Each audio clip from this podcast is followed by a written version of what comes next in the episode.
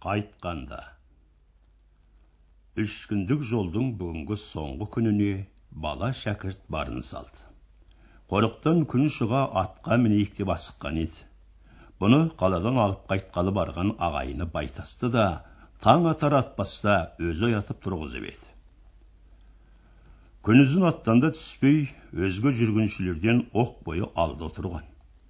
Кей кейде өзіне таныс көгүйірім мен буратікен тақырбұлақ сияқты қоныс құдықтардың тұс тұсына келгенде бала оқшау шығып астындағы жарау құлап естісін ағызып ағызып далады. Арттағылар байтас пен жорға жұмабай. Мына баланың ауылға шығуы оңай. Сорлы бала қыстай іш құста болып қалған ау деседі. Шәкірт бала ұзап кеткенде бұлар да еріксіз желе шоқырақтап шауып отырып қуып жетеді. Жорға жұмабайдың тақымында қара шоқпары бар. Байтастың да аяғының басына ілген ұзын қайың сойылы бар еді. Тақырбұлақ тұсына келгенде байтастар баланы жеке шабудан тежеп енді бізден ұзап кетпе анау есенбайдың жырасын білесің ғой ұры жатады деді. Сені мен бізді манадан көріп отыр қоқырақтап жалғыз шабатын немекен түсіріп атынап кел өзінің дейді де сені төбеден бір ақ нұқып мына бәйге бестіңді алады да кете береді дейді жұмабай да е сендерші сендер беріп жібересіңдер ме ойбай бізде не қауқар бар біз екеу ақ олар самсаған сары қол бұл есенбайда құдай жау жатады. Тек бізді өзіміздің елдің адамы деп аман қалдырмаса жер жаман деп жұмабай шошына сөйлегісі келеді. Баланың қитығына тиетіні осы жері әйтеуір сендерден дәрмен жоқ екен. Ендеше бірге жүрдім не жеке жүрдім не. Ал кеттім деп соқтырта жөнелді. Бұл тақыр бұлақтан өте бергенде бастаған еді содан жаңағы қауіпті деген есенбайға жеткенше артына бірде бір қараған жоқ. Көз ұшына кетіп ұзап алып ылғи жапа жалғыз шауып отырған. Жолдың бұл тұстары ылғи белес белес болатын. Осы қазірдегідей боп жұрт шыңғысқа жайлауға қарай көшкенде елсіз боп қалатын жер. Алыстан жолды бағып отыратын тұрғылары бар. Тағы екі артпадан өкпе тұстан жүргіншіге жауды қоян қолтық құшақтастыра түсіретін ұрысай жасырын жаралары да бар еді. Бұдан бұрынғы екі күндік жолда үлкендер жылдам жүрмей баланың шыдамын әбден тауысқан еді. Ол бүгін ауылға жететін күні. Үлкендерді еріксіз қатты жүргізудің айласын тапқанына дән риза. Күні бойы осылай етуге байлаған. Бала деген қорқақ болар еді. Ес бар ма өзінде деп байтас бабын таба алмай басын шайқады. Жұмабай әбден болмаған соң қап мынаның баласы мен бөрінің бөлтірігімін деп келеді ау. Қой не де болса қалмайық енді байтас жүр деп шаба жөнелді. Екеуі де жарыса бастады. Байтастың гені құнанбайдың қаражал буырылаты дәмелі бәйгаттың бірі еді жұмабайдың астындағы да сол құнанбайдікі. Найманкөк деген үлкен ақ көк ат болатын. Екеуі жарыса жөнелгенде амалсыз егеске түсіп мен озам мен озаммен тепкілесіп созыла берді. Бір белден асып екінші белдің өріне қарай тоқтамай жарысып келе жатты. Осы өрде буырылат есікпен төрдей алға түсе беріп еді. Белге шығып алып шауып келе жатып қарағанда бала көрінбеді. Бұлар тағы да сілтесе бермек болды. Сөйтіп осы белдің ойына қарай құлай бергенде жорға жұмабай арт жағынан сол иығы тұсынан тасырлатып кеп қосылған бір түсірді естіді.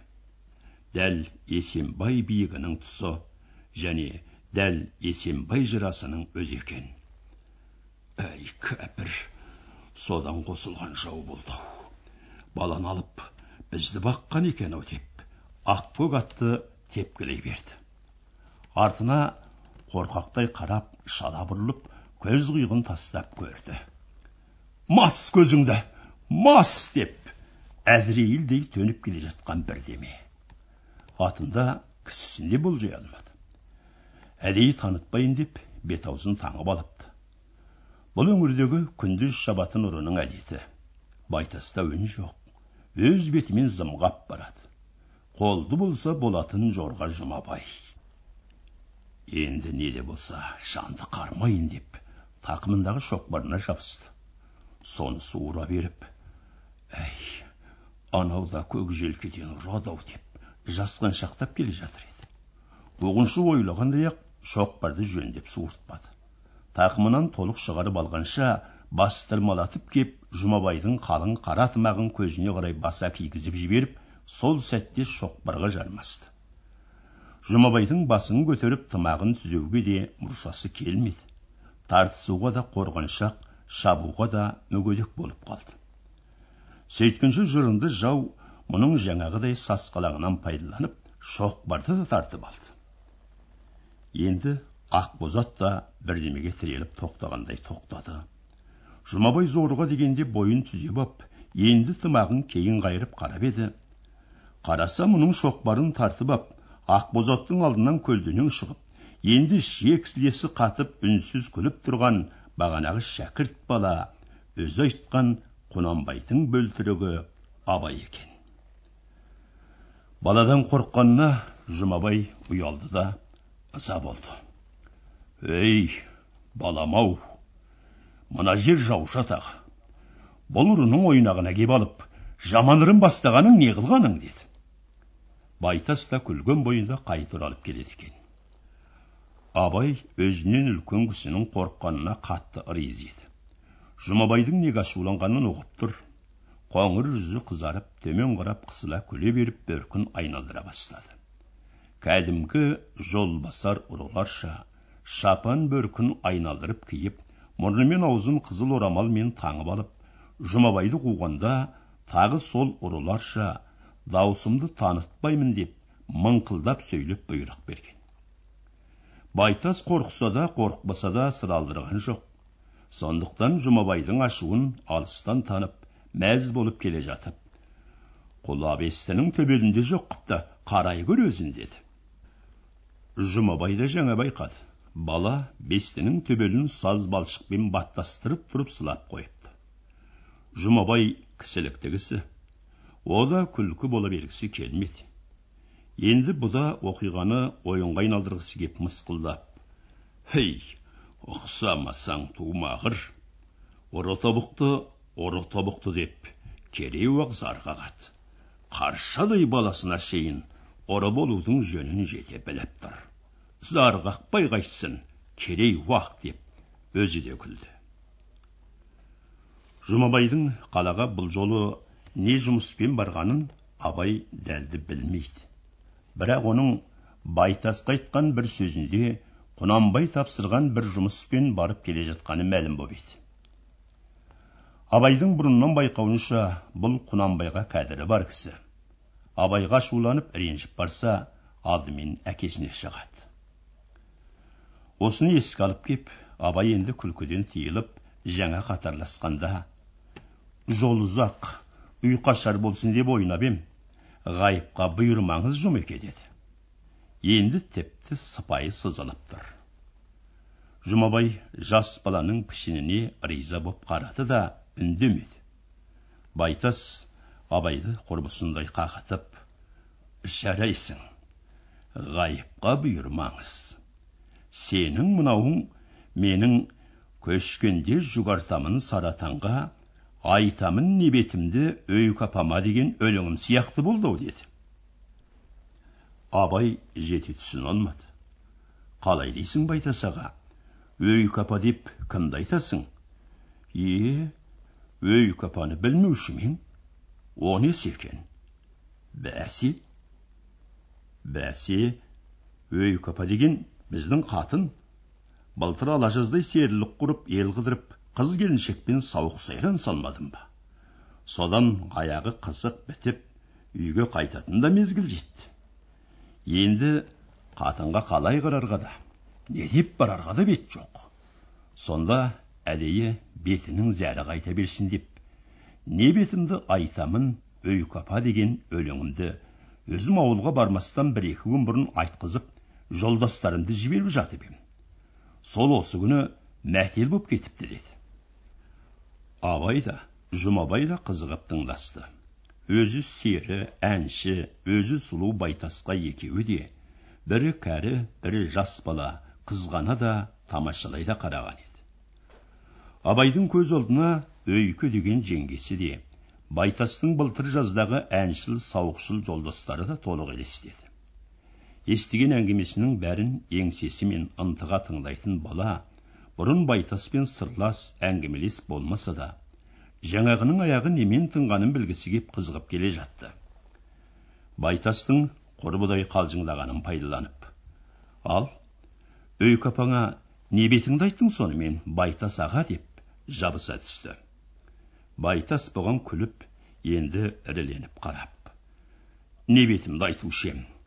Сорлы қатын алыстан ән мен арыз айтып жатқанға шыдасын ба?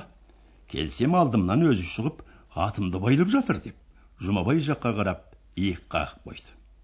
Абай үндеген жоқ ішінен алдаған екен ғой деп байлады. Сол әңгіме жүргіншілердің таңертеңнен бергі қатты жүрісін найман көктің ақырын бүлкөгіне әкеп салған еді. Шәкірт бала ауылға асыққан лепірген күйіне қайта келіп тағы да тебіне жөнелді. Уа қой деймін бала ат зорықтырасың жапа жалғыз ұзап кетіп жауға жем боласың деп екі жолдасы тағы тежей бергісі келді. Бірақ қаладан жабырқау медреседен жаңа құтылып енді үйіне ауылға жетуге асыққан шәкірт бала сол сөздерді тыңдайын деп ойысқан жоқ. Үлкендер қорыққан есенбай да тіпті ұрылар да абайға сондайлық жат суық боп көріне алмады. Ұры десе осы елдің өздеріндей қазақтары. Көп болса киімдері ер тұрманы ғана жаман қолдарында сойылдары ғана бар. Ондай ұрылар жайында естіген әңгімелері соншалық көп. Кейде тіпті сартоқым ұры болған ел ішіндегі үлкендердің өз аузынан естіген әңгімелері де ұмытылмайтын. Қайта бір кездесіп дәл жауға шапқан пішіндерін көрсем деген іште жүрген ынтықтығы да болатын. Ал қарауыл биігі анау жасырын жырасы мынау деген есенбай найзатастар болса ол абайдың өз аулының аса мәлім қоныстары. Көктем мен күз уақыттарында жылында екі рет осы жерлерге құнанбай ауылдары келіп қонып ұзақ уақыт отырып жайлап та кететін анау көрініп тұрған төскейдің сай саласы бие бауы ауыл қонысы қой өрісі барлығы да соншалық таныс жақын тіпті былтыр боқырауда күзем үстінде қалаға оқуға кеткенде дәл осы қоныстан есенбайдан кеткен болатын.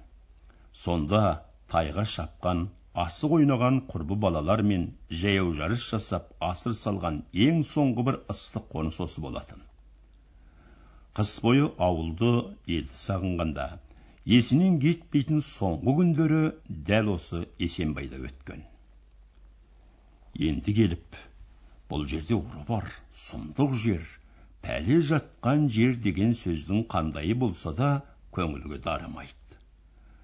Жазықсыз сарбиік көкшіл қоныс ақ көделі әдемі өлке нұрланады. Барлық айналадағы кең дүниеге әсіресе мынау өзі туған сақара өлке белдеріне соншалық бір туысқандық ыстық сезім мен кешіріммен де қарайды. Жабыса сағына сүйеді үзілмей қатаймай бір қалыппен желпіп соққан әдемі салқын қоңыр жел қандай рақат. Осы желмен құлпыра толқып су бетіндей жыбыр қағып шалқып жатқан алгүрең көде мен селеу далалары дала емес теңіздері қандай сол даладан көз алмай тоя алмай үнсіз телміріп ұзақ ұзақ қарайды шамасы келсе бұл жерлерді құбыжық көру емес үрке қарау емес құшағын керіп аймалар еді сылап сипап мен сені сағындым өзгелер жаман жер десе мен олай демеймін тіпті қойныңа тыққан ұры де жатсың бөтенсің демеймін деп қараған сияқты. Тағы да шапқылап қар үзіп алыстай берді. Болмайтын болды. Артында қалып майырға ерген лаушыдай қашанғы текірек дейміз. Бұл қорлықты көргенше кел жұмеке. Бізде аттың басын қоя берейік деп байтас буырлатты ағыза жөнелді. Жұмабай да еріксіз шапты аздан соң абай бұларды тосып алып енді үшеуі бірдей ұзақ ұзақ жарысуға айналды. Осымен қорықтан шыққалы таңертеңнен бері бөгелместен тартқан үш салт атты аттарын қан сорпа қылған қалпында кешкі екінті кезінде көлқойнардағы құнанбай ауылына абайдың өз шешесі ұлжанның отырған ауылына келіп жетіп еді. Көлқойнар суы мөлдір мол бұлақ болғанымен кең қоныс емес. Жайлауға қарай шыңғыс асқалы беттеп келе жатқан елдің үш төрт ауылы қоныпты мұның бәрі құнанбай ауылы деп аталады. Өзінің аулы мен жақын туысқандарының ауылдары. Көлемаз бұлақтың айналасына жиын қонған ауылдардың үйлері де шұбартқан малы да адамдары да кешкі мезгілде ыю қию араласып жатқан сияқты. Жер ошақтан шыққан түтіндері де бір біріне қосылып ұласып тұтасқан көкшіл мұнардай тарайды. Үрген иттер мал қайырған айғайлар маңыраған қой қозы шулары араласып жатыр. Кешкі суға келе жатқан қалың жылқының кісіне шапқан дүбірі шаң тозаңы болсын немесе оқта текте азынай кісінеп үйірін іздеп шапқан мінуден босаған жас айғырлар дауыстары болсын. Барлығы да осы отырған ауылдардың осы кештегі тіршілік тынысын білдірген сияқты. Жүргіншілер бұлақтың дәл қасына ең жақын қонған ауылға келе жатыр. Ортасында бес үлкен ақ үй бар. Көп үйлі ауыл абайдың екі шешесі ұлжан мен айғыздың ауылы. Осы ауылдың шеткі үйлерін сырттап кешкі жайылымға батыс жаққа қарай жәң өріп бара жатқан бойдақ қойдың ішін аралап ортадағы үлкен үйлерге қарай беттеп келе жатқан үш аттыны бұл ауыл тез таныды әсіресе қораның ортасында қосақталған қойды сауып отырған қатындар бұрын көрген екен етектерін белдеріне қайырып түріп алған алжапқыш тартқан қалыптары мен қолдарына шелектерін ұстасып жүргіншілерге қарап қалашылар қалашылар келеді деді анау абай абай ғой айналайын ай апасын айтайыншы деді бір қартаң қатын. Бәсе телғара ғой. Жаным ау мынау телғара айтайыншы деп тағы бір жас қатын жеңге де үлкен үйге қарай ұмтылысқан. Сағынған баласының келер мөлшерін байтас кеткеннен бері шешесі ұлжан да есептеп осы бүгінгі ұйғарып жүреді. Қырықтың ішіне жаңа кіріп семіз тартып қалған сарқызыл бәйбіше жаңағы дауыстарды түгел естіді. Өз үйінен шығарда төрде отырған енесі зерені де хабарландырып сүйемелдеп ерте шықты. Құлағы көптен мүкіс тартқан кәрі әжесінің бір жақсы көретін немересі абай еді. Оны есінен шығармай дұғасына кіргізіп тілеуін тілеп отырады аттылар үйдің сыртына келе бергенде алдарында сол үлкен үй мен күншығыс жағына тігілген қонақ үйдің екі арасында бұларды күткен бір топ жан тұр екен. Жаңағы шешелерден басқа жеңгелер көрші үйлердің қатындары бірен саран тыста жүрген шал кемпір онан соң осы ауылдың барлық үйлерінен шығып жүгіріп келе жатқан балалар бар. Бұл топқа қарай ауылдың үлкендері де жан жақтан дабырлап сөйлеп ағылып келе жатыр. Осы жиынға қараған бетімен екі жолдасынан озып кеп бұрын түскен абайдың атын біреу алып кете берді. Бала көп ішінен ең алдымен өзінің шешесін көріп соған қарай жүгіре беріп еді. Шешесі анадай жерде тұрып әй шырағым балам әуелі ар жағыңда әкең тұр сәлем бер деді. Абай жалт қарап барып жаңа көрді. Анадай жерде қонақ үйдің сыртында қасында екі үш үлкен кісі бар әкесі құнанбай тұр екен. Ыңғайсыздықпен қысылып қалған бала шешесінің сондайлық салқын сабырының мәнін ұқты да әкесіне қарай тез бұрылды. Байтас пен жорға жұмабай да анадайдан аттарынан түсіп жаяулап жетектеп құнанбайға қарай келеді екен. Бірақ өңі сұп сұр зор денелі бурыл сақалды құнанбайдың жалғыз көзі бұларды емес. Батыс жақтан төрт бес атты жолаушы келеді екен. Арты қыдырдан шыққан жолаушылар тәрізді. Өздері өңшөң толық денелі үлкендер сияқты. Құнанбайдың бүгін әдейі тосып отырған адамдары болу керек. Ол соларға қарап тұр. Байтас пен жұмабай тақай бергенде абай да қасына келіп қалып еді.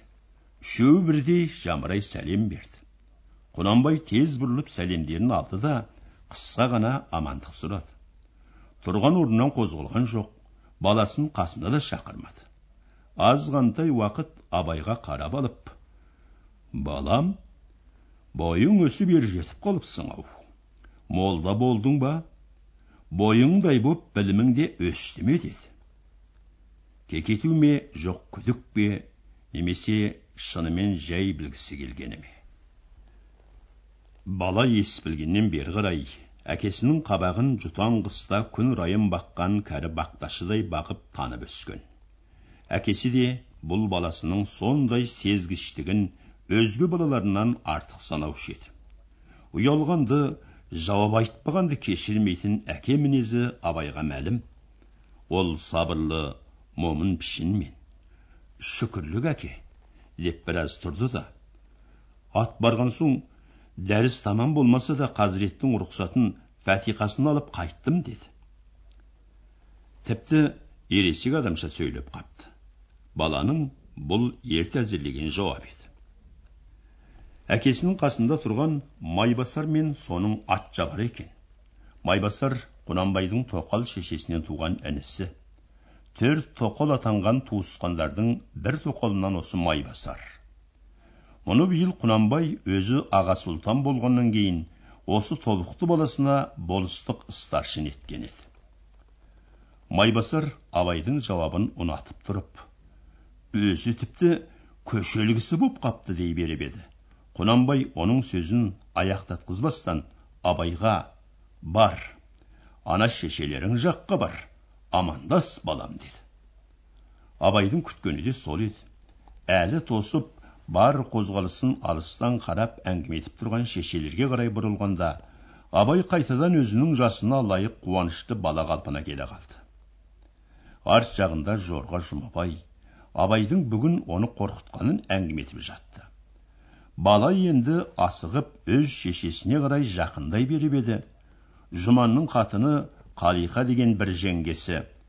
Телғара айналайын телғара соқтадай азамат боп кетіпсің ау деп мойнынан құшақтай алып бетінен сүйді. Тағы бір жеңгесі ізғұттының қатыны тоғжан да сүйді содан кейін үлкен қатындар және осы топтағы үлкен еркектің ағалардың да бір екеуі сүйіп жатыр.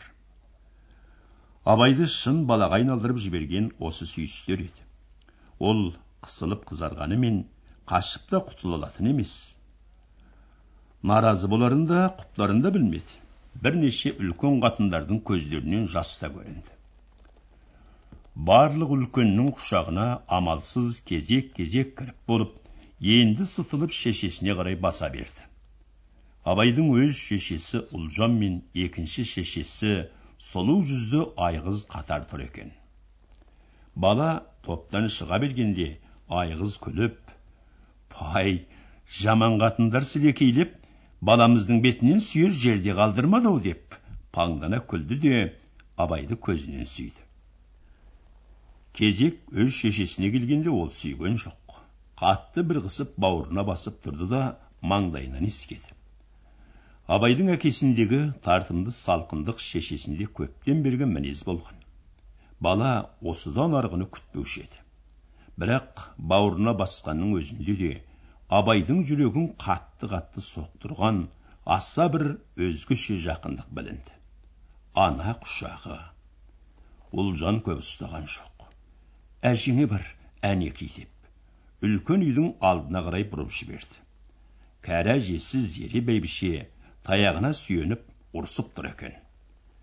Жаман неме? Маған бұрын келмей әкеңе кеттің ау? Жаман неме дей беріп қасына ұшағына немересі барғанда жаман неменің артынан лезде қарашығым қоңыр қосым абай жаным деп кемсеңдеп жылауға айналып кетті. Әжесін құшақтаған бойында үлкен үйге кірген абай ымырт жабылғанша осында болды. Шешелері бұған біресе қымыз біресе тоңазыған ет біресе шай ұсынып тықпалай берсе де баланың бойына ас батпады. Жөндеп ішкен де жоқ. Күні бойғы аштығы да ұмытылған сияқты. Ас бере отырып бойлары үйреніскен сайын шеше жеңгелері баладан елді сағындың ба? Кімді сағындың? Молда болдың ба? Оқып болдың ба? деген сияқтыларды қайта қайта сұрасады. Абай өзге сұрақтарға жөнді жауап берген жоқ. Жалғыз ақ кімді сағындың дегенде? Оспан қайда ол қайда жүр деп? Өзінің кішінісін тентек оспанды бірнеше рет сұрап еді. Ұлжан басында ол сұрауын елеусіз қалдырып артынан тағы бір айналғанда е жүр дағы жынды неме?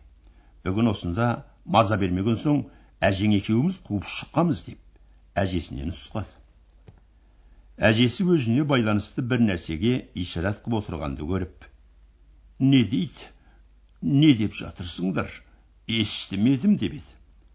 Абай оспан жайын айтып келіп қатты сөйлеп әжау былтыр мұндай емесең құлағыңа не болған неге естімейсің? деді. Көптің ортасында отырса да еріксіз жапа жалғыз болып оқшауланып қалған әжесіне жан ашып құшақтап алдына жантайды. Әжесі түсінді де азғана босаңсып балам ай әжеңде қуыс кеуде болмаса не сымбат қалды? деп өзінің дағдылы мұң шыңына қарай беттеп еді. Баласы қимады. Жазылам өзі емдесе қайтеді деді. Үй іші де әжесі де құр күліп қана қойды. Кәрі шеше күле тұрып баласының тауаны қайтпасын дегендей қып үшкірсе кейде ашылып қалады үшкірген жағады деді. Үшкірсе мына балаң молда болып келді ғой үшкірт балаңа деп айғыз күліп жіберді. Үшкірсін баласы үшкіріп берсін. Сорлы кәрінің көңіліне о да болса демеу ғой деп үйдегі үлкендер әсіресе жеңгелер абайдан шын бірдемені дәметкендей болды. Абай бұған ішінен риза болды.